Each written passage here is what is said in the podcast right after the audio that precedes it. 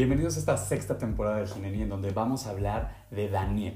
Daniel es uno de los personajes más extraordinarios en la Biblia, que tiene un sinfín de características y que sin lugar a dudas representan el cómo debe ser nuestra relación con Dios, pero algo que me encanta de Daniel es que no nada más nos dice cómo debemos comportarnos ante Dios, sino que también nos invita a, cómo debemos de ser como seres humanos en general. Te invito a que te quedes, ponte cómodo, ponte cómoda a esta temporada 6 de Gineni. Este es el episodio 1 y se trata de ser impecable. El capítulo 1 de Daniel arranca con Nabucodonosor. Y en el versículo 4 va a pedir Nabucodonosor, que es Nabucodonosor II o Nabucodonosor el Grande, por si lo quieres buscar en internet, que se busque eh, entre los jóvenes de Israel a muchachos en quienes no hubiera tacha alguna, en donde fueran de buen parecer, eh, enseñados en toda sabiduría, etc. En pocas palabras, pide que se entrenen por tres años a unos chavos que sean de buen ver, que no sean malvados, que sean sabios, que tengan sabiduría, pero que también eh, tengan ciencia, matemáticas, física, cualquier, cualquier ciencia, que venga a tu mente, imagínate también un poquito la época, de buen entendimiento, idóneos y bilingües. O sea, los super chavos, ¿no? Eh, sin lugar a dudas, todos fuimos de estos. Después, en el versículo 8, me encanta porque ya los encuentran, ¿no? Y entonces se presentan ahora sí que a los, a los personajes de esta preciosa historia y se nos habla a Daniel y, a sus compañeros, ¿no? Entonces dice que es eh, Daniel, Ananías, Misael y Azarías.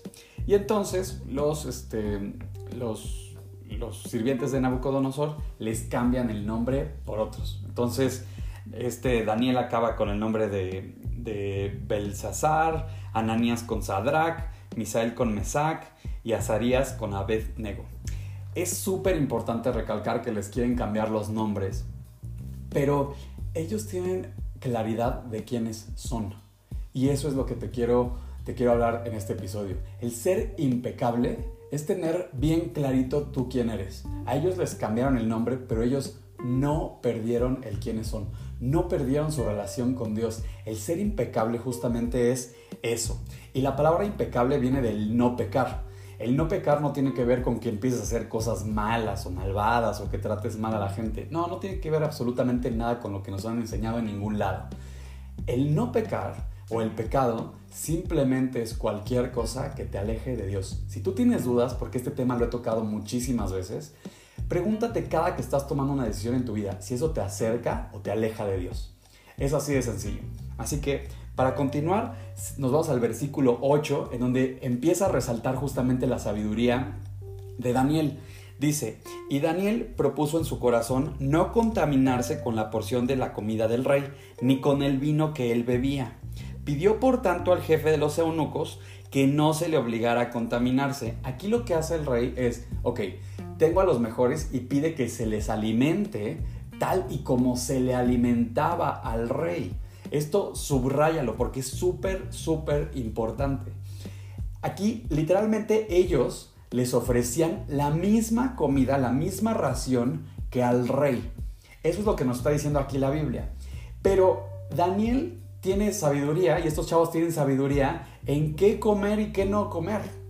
Entonces dicen, oye, pues eh, dice, propuso en su corazón no contaminarse porque ellos sabían que el rey nos estaba nutriendo de algo bueno.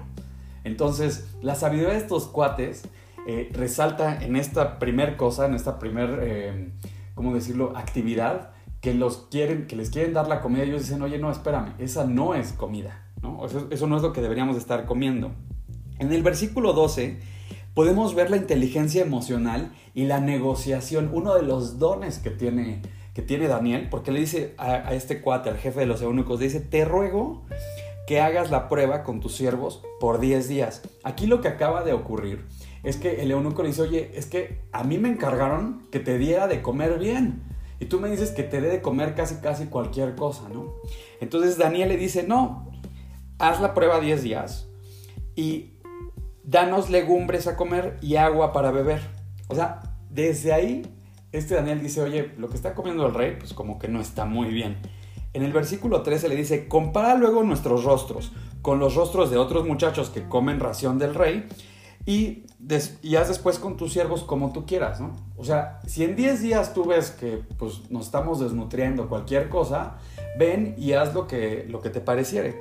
Esa capacidad de negociación de Daniel es preciosísima. La manera en la que utiliza sus palabras, la forma en la que se expresa, pero cómo siempre pone su sabiduría, su manera de ser, es realmente extraordinario. En el versículo 17, avanzando, eh, empiezan pues obviamente esa prueba, ¿no? Y entonces dice en el versículo 17, a estos cuatro muchachos, muchachos Dios les dio conocimiento e inteligencia en todas las letras y ciencias. Nos habla que no nada más tienen la sabiduría, sino que también son estudiosos, se esfuerzan por aprender cosas nuevas y eh, evidentemente Dios empieza a trabajar en ellos. Y Daniel tuvo entendimiento en toda visión y en sueños. Subraya esto porque en el siguiente episodio vamos a ver el talento que tiene también Daniel para con todo esto. Eh, no es que los adivine, nada más aclaro. En el, en el capítulo 2 vamos a ver cómo es que Daniel justamente eh, tiene sus visiones y sus sueños. Por el momento, simplemente quédate con la ciencia, que son chavos estudiosos, que son jóvenes que están estudiando, que se están esforzando y ponlo tantito ahí en pausa. Algo que también es una de las cualidades que podemos ver en ellos es la perseverancia. Eh, el rey habla con ellos eh, y, bueno, al cabo de un par de días, dice, al cabo de los 10 días, pareció el rostro de ellos mejor y más robusto que el de los otros muchachos que comían la porción de la comida del rey. Entonces, aquí este cuate hace la negociación pero además lo demuestra con sabiduría. Le dice, oye, haz la prueba y entonces llegan esos 10 días y evidentemente él tenía razón, ¿no? Eh, solamente con las legumbres y con el agua ellos están mucho mejor nutridos y por supuesto pueden concentrarse de mejor forma porque no están comiendo pues, algo contaminado. Entonces, importante nada, además de la congruencia, la perseverancia, como te decía. El rey habla con ellos y dice el versículo 19, no fue hallado entre ellos otros como Daniel, Ananías, Misael y Azarías. Y aquí algo que me encanta acerca de la Biblia es que a pesar de que ellos tienen otros nombres, los llama por el nombre real que ellos tienen. Daniel, Ananías, Misael y Azarías. Y pues así estuvieron delante del rey. Entonces nos dice que de todos los sirvientes que tenía el rey, estos cuatro eran los más sabios, eran los mejores, eran impecables. Y en el versículo 20, en todo asunto de sabiduría e inteligencia, porque por supuesto, tú quieres rodearte de lo mejor. Y estos chavos eran lo mejor. Entonces, en cada uno de estos asuntos, dice, los halló diez veces mejores que todos los magos astrólogos que había en todo su reino. Imagínate el reino completo. Y casualmente los cuatro chavos que siguen a Dios, los cuatro chavos que tienen su vida bien, son los mejores. La invitación de acercarte a Dios y de ser impecable no es para cumplir con una religión ni mucho menos.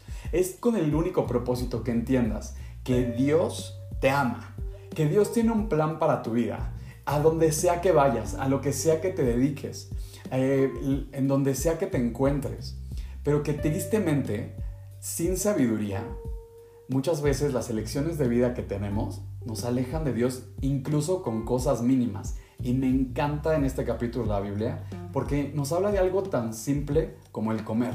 Te pregunto, ¿qué comiste hoy?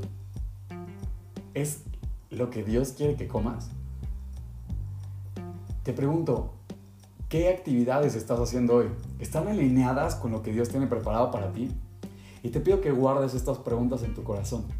En un momento más, eh, yo, yo siempre cierro todos los episodios con una oración. Y la oración tiene todo propósito. En primer lugar, de hacernos conscientes de dónde estamos parados en el aquí y en el ahora.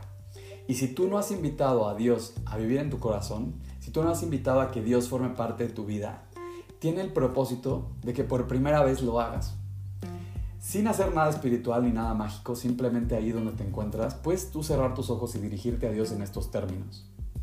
Dios, gracias por este día.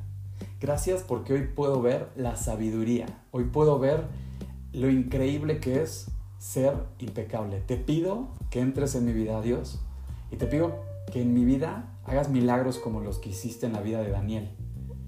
Yo sé que probablemente, y te pido perdón porque te has acercado un montonal de veces y yo no he querido escuchar.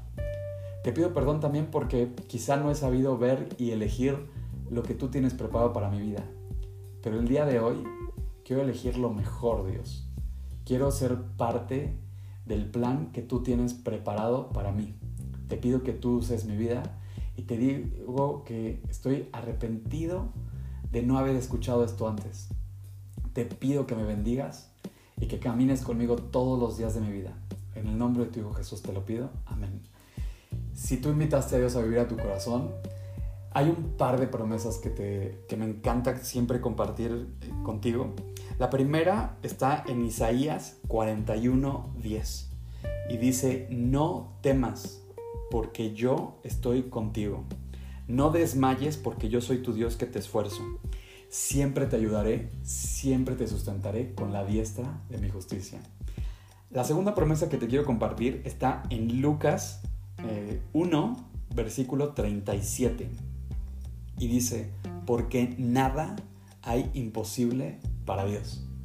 Así que esas son las promesas que Dios tiene para ti. Si tú invitaste a Dios a morar en tu corazón, te invito a que empieces a orar. No tienes que hacer nada extraordinario, simplemente cuando estés a solas, cuando estés en tu, en tu, en tu recámara, cuando estés en un lugar privado, te puedes dirigir a Dios y puedes empezar a tener esa conversación. Eh, no hay nada mágico, como te decía, simplemente Dios te puede escuchar en donde sea que estés. Y espero que te haya gustado este podcast. Si te gustó, dale like, compártelo. Eh, eh, me puedes enviar un mensaje también a través de Anchor o a través de la red social de Twitter. Si tú tienes Apple, es a través de Twitter. Si tienes Anchor, ahí mismo puedes dejar un mensaje o en Spotify. Y deseo que Dios te bendiga. Te mando un fuerte abrazo y espero que estés disfrutando de esta semana.